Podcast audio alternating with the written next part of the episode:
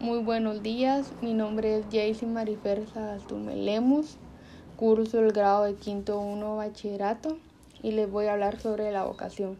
La vocación en verdad es muy largo de entender, para todos hay muchos puntos de vista. Yo, por ejemplo, digo que tengo la habilidad de jugar fútbol. Me gusta el fútbol y puedo decir que mi vocación es jugar fútbol.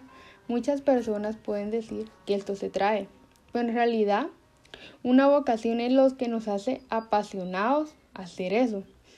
Es lo que hacemos con amor. Ahora les voy a comentar una frase que a mí me llamó mucho la atención que dice, muchas personas confunden el trabajo de nuestra vocación. Nuestra vocación es el amor de Jesús.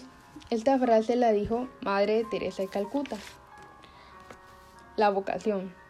La vida del hombre es toda una vocación llamada constante de Dios a la existencia, a la vida, al trabajo, a la búsqueda de un fin. El hombre se completa y se realiza a sí mismo respondiendo positivamente a esta llamada. La vocación, un proyecto siempre para realizar. La vocación es sencillamente el modo propio de ser hombre cristiano. Esta es pues ser vocación fundamental de cada uno. Ser y perfeccionarse cada vez más como hombre y como cristiano.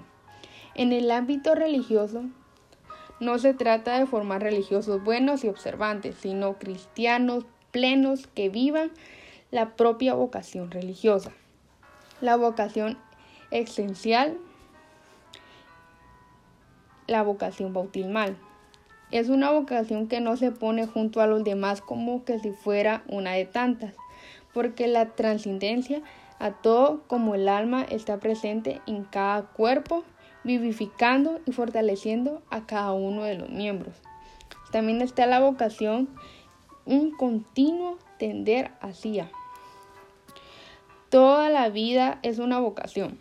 Desde el nacimiento se conduce a todos como un germen, un conjunto de aptitudes y cualidades para hacer rendir sus buenas cualidades frutos de la educación renaciva en el propio ambiente y del esfuerzo personal, permitirá a cada uno orientarse hacia el destino que proponga el Creador. Ahora les voy a comentar otra frase que también dijo Madre Teresa de Calcuta. Al final de nuestras vidas nos seremos juzgados por cuántos diplomas hemos recibido, cuánto dinero hemos conseguido, cuántas cosas hemos hecho, seremos juzgados por yo tuve hambre y me diste comer, estuve desnudo y me vestiste, no tenías casa y me diste posada. Muchas gracias, feliz día.